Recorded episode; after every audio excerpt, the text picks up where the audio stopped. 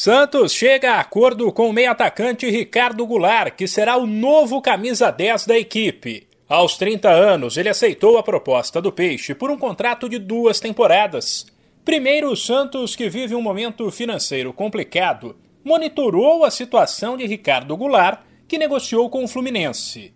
Quando a conversa terminou sem acordo, o Peixe então foi para cima na última semana, houve uma reunião entre o staff do jogador e a diretoria do clube, inclusive representantes da área de marketing, que devem trabalhar para gerar recursos e atrair investimentos com a imagem de Goulart. E o negócio evoluiu nas últimas horas.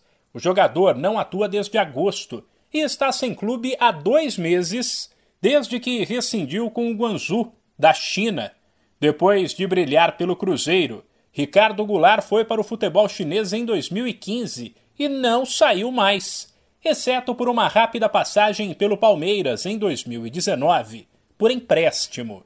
Ele é considerado um dos jogadores mais vitoriosos do futebol do país, com a conquista, por exemplo, de três campeonatos nacionais e um continental.